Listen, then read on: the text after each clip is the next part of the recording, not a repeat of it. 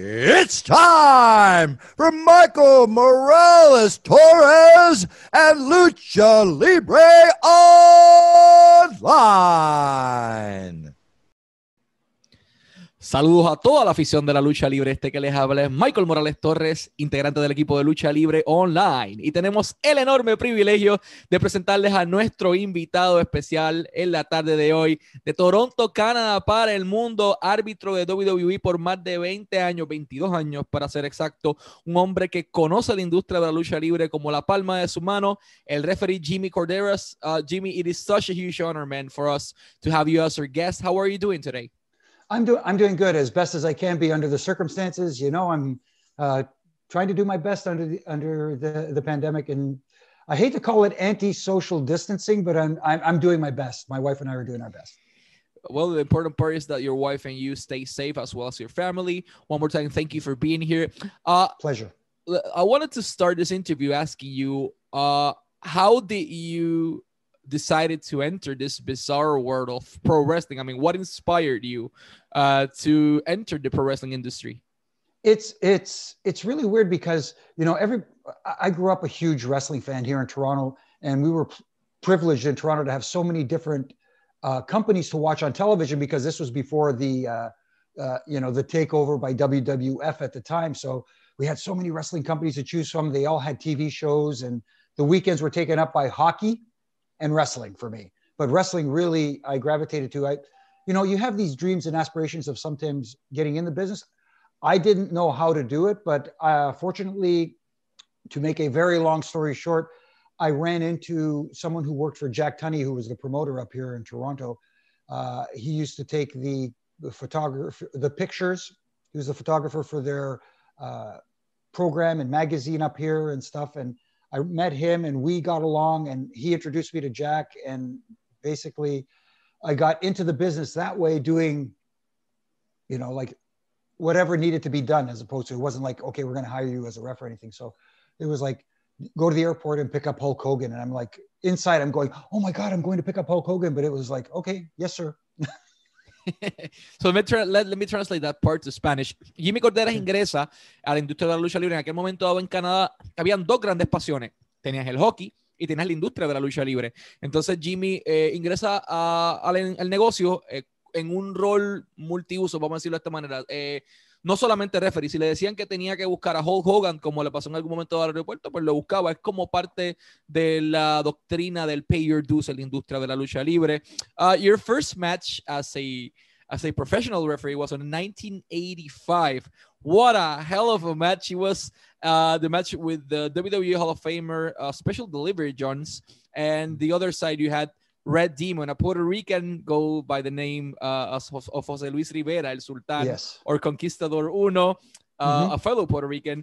Uh, how's you? How was your experience in that first pro wrestling match you refereed?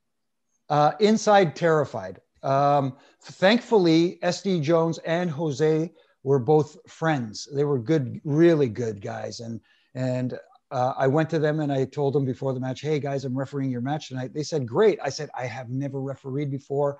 And SD said, don't worry, you just listen to me and listen to us and we'll talk you through it. And it, they, they basically got me through it. And that was my initiation.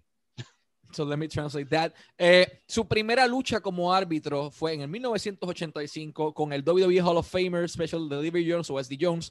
Se enfrentaba en aquel momento dado José Luis Rivera, el sultán, nuestro compañero boricua, eh, Red Demon en aquel momento dado. Y ellos eran muy buenos amigos en aquel momento dado y ellos fueron quienes llevaron a Jimmy Corderas por este proceso. Eh, que sí estaba nervioso, sí estaba aterrorizado en aquel momento, no es para menos, era su primera lucha y gracias a Dios todo y a, y a la vida en general todo salió bien. So, uh, after that you signed with with WWF, you did a few gigs, then you you signed with them initially mm -hmm. on 1987. So, mm-hmm. how did you got initially to the WWF? Who was the person who granted you that first opportunity? Uh, actually, it was the the late great uh, Hall of Famer Pat Patterson. He was the one who um, initiated me becoming a referee, and he's the one who said, "Listen, we got to start using this guy a little bit more, you know, and basically train him into what we need him to be."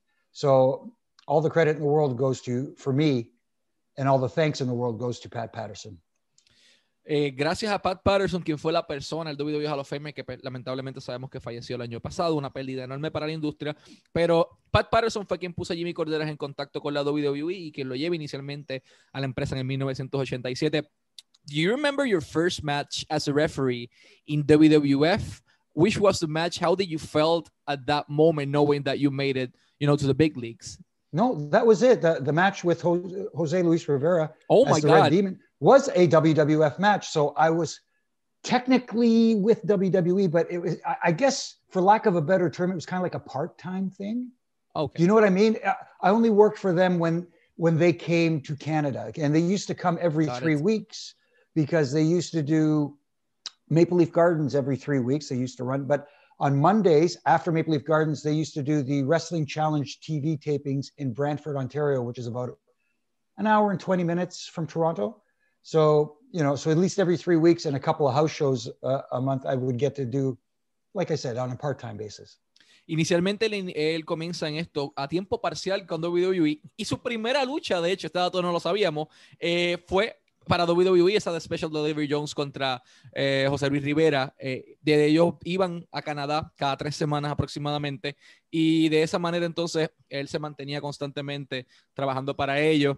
Uh, there was like this urban legend about WrestleMania 4th. Highly probable, you know what I'm going to talk about. The Jimmy Hart and the megaphone incident. Yes. Were, were you really knocked down by Jimmy and the megaphone at that time? Um, okay, let me preface this by saying yes, I was knocked out, but not by the megaphone. Okay. I did it to myself. Basically, you know, it's WrestleMania. You want the bump to look good. When Jimmy hit me from behind with a megaphone, I felt the shot. And when I went down, I put my hands down, but my hands went like this, and my chin hit the canvas, and that's that was it. That's all I remember. so you were really knocked down, not by Jimmy, but for, no. for, from the fall. Let me translate that. Hay una leyenda mm -hmm. urbana de que Jimmy Korderas en WrestleMania 4 había sido noqueado por un golpe con el megáfono por parte de Jimmy Hart. Eh, eh, Jimmy nos menciona que en aquel momento dado, obviamente, WrestleMania quería que esa caída luciera perfecta, luciera bonita, y entonces, por lo general, pones las manos de esta manera, pero él las puso completamente abiertas y su quijada o su barbilla fue lo que toca el canvas y eso es lo que ocasiona el knockout eh, que en aquel momento dado ocurrió y no el megáfono de Jimmy Hart. Mm -hmm. So uh, I wanted to talk about uh, highly possible the, the most difficult moment in this interview. Uh, it was uh, regarding what happened on WWF uh, Over the Edge. You were going to be the referee of the you know the Blue Blazer match of uh, formerly known as Owen Hart as well uh, the late Owen Hart and, and the Godfather for the Intercontinental Championship. Uh, and from multiple reports, we've heard uh, that Owen Hart and his last act was to to yell at you to move in order to try to save your life. Uh, the reports always stated that still one of Owen's foot landed on your shoulder. So uh, it is a difficult moment. Uh, for anyone in this business, but more for you that you were in the middle of the ring when that happened. Uh, what can you recall from that tragic and difficult night where a a co-worker, a partner, a friend that everyone loved passed away? It, it, it definitely, uh, when you talk about the most difficult moment uh, for, for my career in WWE, that would have to be it because um, right before that match was to take place, there was a hardcore match. So there was a lot of debris in the ring, and we were trying to clean that out uh, before the match. And they were playing on the on the video screen a a pre-recorded backstage interview with the Blue Blazer, um, Owen. And while that was going on, um, we heard a commotion, some noise.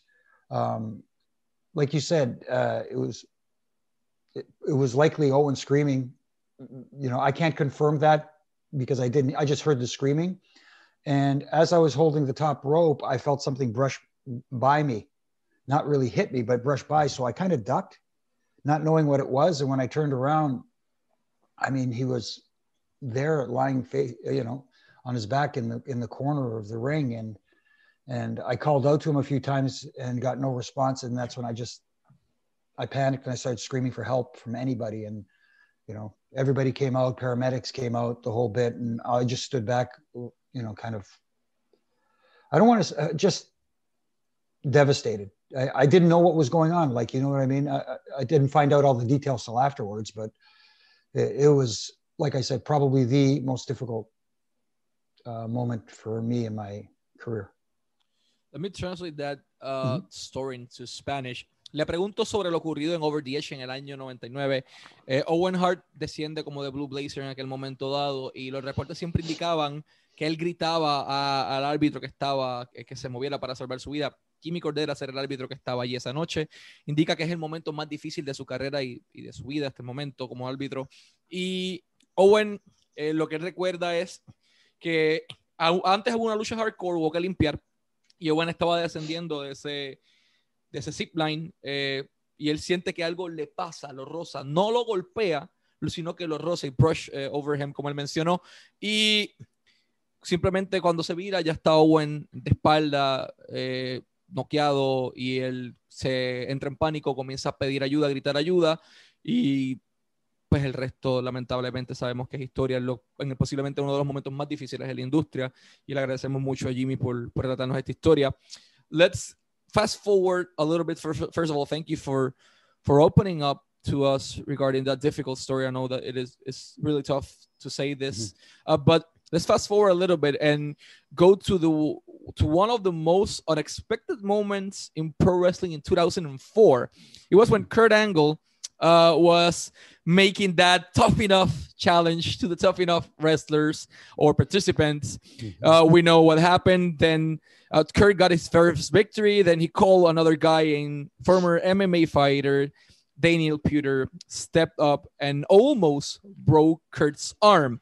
While doing that, and what happened in that, you were the person that called the smartest decision in pro wrestling until that moment and the difficult one uh, because you were the person who did the three count, noticing what was happening, and declare Kurt the winner in order to protect him and the business. Uh, do you expect it at any point that that could happen? And what can you tell us about living that experience? I mean, how what was Kurt's reaction? What was the reaction backstage? Uh, how do you feel being the person that saved pro wrestling at that moment? Oh, um, well, thank you for putting it that way. It's very nice of you. I don't know if I saved it, but uh, um, my goodness, it, it, Kurt was supposed to wrestle with uh, whoever won that challenge. But then he went kind of on his own and said, Hey, does anybody else want to challenge me? And that's when Daniel Puder put up his hand. They got in, they started more of an amateur style wrestling contest sort of thing. And that's when I didn't know it at the time because I wasn't versed in MMA that it was a key lock or a Kimura lock that he had placed on Kurt. And I just knew it was not good.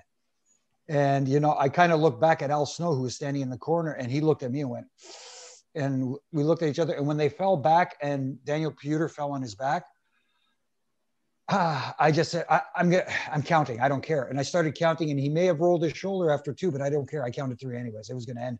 You know, thinking back, uh, I should have thought this is amateur, so I could have counted just one and ended it like that. But uh, uh, it was just a reactionary thing. I don't want to say that I was. It was a brilliant thing. I just thought I was thinking to myself, we have to end this somehow. What do I do? And that's what came to mind. And you know, Kurt was very upset at Puder. They, you saw afterwards they got in each other's face, and and uh, he gave him an earful. And when I got to the back, um, I walked through Gorilla, and the Gerald Brisco, who was manning Gorilla, as I was walking by, just looked at me and gave me a thumbs up, which was enough because that's I, I didn't want to. I, I was kind of avoiding everybody, and then Fit Finlay came to me and said, "Who told you to count?" I said, "Nobody. I just reacted." He says, "Well, you kind of like you said, you just you probably saved his arm." And uh, that's when I said, you know what? I'm just going to go find a nice quiet place and stay by myself and not interact with anybody for a little while. So let me translate that part to Spanish. En el 2004 ocurre un, un, suceso en donde Kurt Angle reta a los peleadores de Tough Enough. Y entre las personas que sube después de su primera victoria, Daniel Puder, peleador de MMA, eh, y empiezan a luchar, peleador estilo lucha amateur. Eh, Jimmy Cordera será el árbitro en aquel momento dado. Y de repente Daniel Peter decide poner a Kurt Angle en un Kimura Lock completamente. Estuvo a esto de partirle el brazo. Eh, Jimmy mira al Snow en la esquina, que era el entrenador de los de Toffinoff, le da esta mirada de que esto no se supone que esté pasando. Jimmy mira al Snow de igual manera, ¿qué rayos hago? Su primera reacción fue, ok, estos cayeron, voy a, voy a romper a contar y hacer contado uno, dos, tres. Y aunque levantó su hombro, uno, dos y tres, ganó Kurt Angle. No importa, había que salvar el negocio en aquel momento dado y había que salvar la imagen de Kurt Angle, que no podía caer derrotado ante cualquier eh, tipo de, de, otra industria. Llega después de esto a Gorilla Position, cuando pasa por allí, Gerald Brisco le da ese famoso thumbs up, como que aprobó, como que bien hecho lo que hiciste. Él trató de evitar a todo el mundo. En el Purity Kurt Angle sí eh, tuvieron su altercado, como él menciona. Y él se trató de esconder hasta que Fitz Finley fue quien se le acerca y le dice, ¿quién rayos te dijo que contara? Y él dice, nadie, simplemente reaccioné eh, como tuvo que haber reaccionado en aquel momento dado. Y Finley le dice, bueno, eh, de salvar la industria de la lucha libre porque en aquel momento dado era sumamente necesario protegerlo. So after all these experiences inside the pro wrestling industry, uh, you were a referee for WrestleMania, for all the events worldwide, you traveled the whole globe. Uh, why did WWE initially decided to release you after 22 years of service? I mean, you were a senior referee uh, mm-hmm. and the best one at that point. Why they did took the decision? Um, I took some time away because uh, uh I was dealing with uh, an illness in the family that I was looking after. My father got sick and stuff like that. Uh, and to make a long story short, if your heart is not in this industry, especially with the demands that is placed on it, because there's lots of travel. You're you're you're constantly away from home. I needed to be home for a while, so uh, it was going to be a temporary thing. It was going to be like I'm just going to go away for a little while, and then, you know, they said the door's open. Just call us when you want to come back. And for some reason, I just, you know, uh, I had been married for about 10 years at the time with my wife, and my wife saw me one and a half days a week, two days a week, you know it, it just took its toll. And I thought it was maybe time to uh, branch out and start different venues, uh, uh, avenues. And uh, it, it, everything is cool. Like there's, there's no animosity or anything between either of us. Uh, we still have a good relationship, but it was unfortunately time. Let's just put it that way. Perfect, let me translate that. Eh, ¿Por qué después de 22 años de servicio, habiendo estado en WrestleMania, en todos los Rumble, en los momentos más importantes, y era el, mejor referee en aquel momento dado, ¿por qué WWE decide dejar en libertad a Jimmy Cordera? Simplemente porque su corazón ya no estaba en eso. Eh, llevaba 10 años casado, eh, veía a su esposa un día y medio a la semana como algo excesivo porque estaba viajando el mundo entero, estaba agotado mentalmente, eh, pero lo principal aquí es cuestión de tiempo. Necesitaba tiempo para estar con su familia y para compartir 22 años en eso, de manera corrida, ese ritmo, sin poder compartir con su familia. No es nada fácil. Uh, how was your relationship with uh, Vince Jr., for, with Vincent Kennedy McMahon at that point? Was it good? yeah, it was fine. I mean, like we didn't, we, we weren't like buddies or anything like that, or best friends, but uh, I had a good relationship with, with Vince, you know, like he was, uh, he was very open.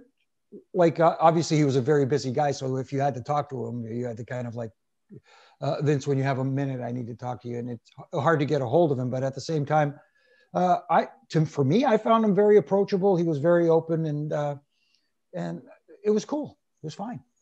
Eh, su relación con Vince McMahon eh, era positiva, era buena, no es que eran mejores amigos, pero siempre era muy accesible, siempre sacaba un momento que otro para hablar y, y no, hasta el momento nada negativo que decir de Vince, eh, al igual que muchas personas con las que he tenido la oportunidad de hablar. Uh, you know, back, back then on the 80s, 90s, and early 2000s, things were really different to what they are right now, especially in the creative process. Uh, so compared to what it is right now, uh, and for what you've heard and everything, uh, what can you say about the creative process uh, back then and what's missing on today's creative process? Um, oh my goodness. Uh, see, it's tough to put into words because when I watch today's product, one of the things uh, that has changed, and uh, uh, this ties into creative, is the fans and how they watch it now because they seem to be a little, you know, back then it was a, uh, a little more suspension of disbelief. We're just going to watch and be entertained. Whereas now, uh, more and more fans are, are more critical of the product and more critical of the story tell storylines and and the actual you know performers themselves. So the difficult thing is for for guys to get fans invested in them, get invested in their character, as opposed to hey, I want to see this guy do a, a 450 twisting, burning hammer phoenix splash or something like that. You know what I mean? So, um, and and I find in today's presentation, we're getting more and more shades of gray. There's not defined baby faces and defined heels as much as there were back in the day. You know what I mean? So if you don't have a defined good guy you want to get behind and a defined bad guy you want to see get his butt kicked, it's hard to get people invested. You know what I mean? And I think that's part of the problem. And I think trying to find that balance without a live audience there to feed off of is also part of the problem as well. Eh, la realidad es lo que muchos de nosotros hemos dicho y lo, eh, lo que muchos hemos escuchado, tienen más áreas grises en cuanto a, a los babyface, a los heel actualmente, en comparación con lo que eran antes, hay menos personajes eh, y están tal vez más enfocados en la coreografía que en las mismas historias. Eh, como él mismo menciona, eh, la cantidad de movidas, el 450 Phoenix Flash, ese loco con mil movidas en una, eso es parte de lo que ha, ha complicado la, la industria. I want to also say something else in Spanish. Pueden seguir a Jimmy Corderas directamente en su Instagram como at Real Jimmy Corderas, ahí lo pueden buscar para toda información, de igual manera en Twitter bajo el mismo username. Eh, pueden también seguirlo en Aftermath directamente en, en Sportsnet, en, en su canal de YouTube. Lo pueden buscar en Aftermath, simplemente vayan a Sportsnet en YouTube y en sus redes sociales y ahí van a encontrar sus análisis de alta calidad, pero principalmente Refrand todos los días. Si ustedes quieren escuchar a Jimmy Cordera dando su opinión sobre la industria actual de IW, WWE, el producto que sea, Impact, eh, todo lo que esté caliente al momento, simplemente vayan a su cuenta de Instagram, Real Jimmy Corderas, y ahí van a escuchar el refrán de la semana, del día. Eh, créanme, vale la pena cada segundo de su tiempo porque aprendes mucho sobre la industria de la lucha libre. Y por último, Amazon.com, ahí es donde pueden conseguir el libro del cual este caballero es autor, se llama The Three Count My Life in Stripes as a WWE Referee. Lo pueden buscar eh, de, de, igual manera, The Three Count My Life in Stripes as a WWE Referee, disponible en Amazon.com. Uh, Sir, as mentioned before, it, it is such an honor for us to have you here as our guest. There were a few things that that we wanted to know, but last but not least, uh, mm -hmm. what do you think is the importance of the referee in pro wrestling and the industry today compared to what it was, uh, as I mentioned, in the 80s, 90s, early 2000s? Do they still have the same uh, value? Um, I believe they do. They should have the same value. The, the, the important thing about a referee, regardless of era, time period, you want to call it attitude era, uh, ruthless aggression, today's era, the referee is there to help the talent tell their story without being a distraction, without being, um, the way I like to put it is to be invisible but still there. If you know what I mean, you're part of the story, unless unless of course the referee is part of the story. I think today what's getting lost a lot, especially in one company in particular, I don't want to name them, I don't want to put them out there. People know who I'm talking about. Uh, I, I, think referees are being misused, and some referees are thinking, you know, I gotta overreact to sell stuff. And, and no, you, you, a subtle expression, if somebody notices, is a lot better than being over the top and waving and doing all this sort of stuff. But like I said, the referee's job primarily is to help communicate to the talent whatever messages they're getting in there, you know, from the back, and to help them tell their story. You're not the story. You're not drawing the audience. You're not drawing a crowd. You're there uh, as a supporting actor, so to speak. So I'll translate that to Spanish. ¿Cuál es el rol de, del árbitro en comparación como era antes? ¿Tienen el mismo valor en la industria? Pues Jimmy Corderas dice que sí. Eh, el árbitro es esa tercera persona que invisible la historia, a menos que la historia lo involucre, pero es invisible la historia, pero que les ayuda a esos protagonistas, a los dos luchadores o a los cuatro o a los que sean, a contar esa historia. Entonces de atrás le hablan y él le comunica a los luchadores lo que hay y los ayuda y les facilita comunicar esa historia, que hay cierta empresa que no quiere mencionar que ha estado utilizando los árbitros mal porque los ponen a, a overreact, a sobre reaccionar, eh, ponen las manos en la cabeza y él entiende que, que una movida o una expresión facial sutil eh, puede tener el mismo efecto si las personas la notan eh, que una movida eh, sobre reacción. Uh, Jimmy, once again, thank you so much for your time and for sharing your wisdom with us. Uh, we always wish you the best of lucks in your projects and to all our fans, as I said before, Real Jimmy Corderas, lo pueden buscar en Instagram, Refran, de igual manera en Sportsnet para su programa. Eh, síganlo en las redes sociales, tiene un excelente contenido, pero principalmente Refran todos los días en Instagram. Échenle un ojo. Jimmy, thank you so much for your time and always wishing you the best of lucks. Oh, thank you so much. And and I, I wish I could speak better Spanish, but gracias, amigo. Oh, that, that was good. That perfectly pronunciated and everything. Thank you. Gracias. Thank you.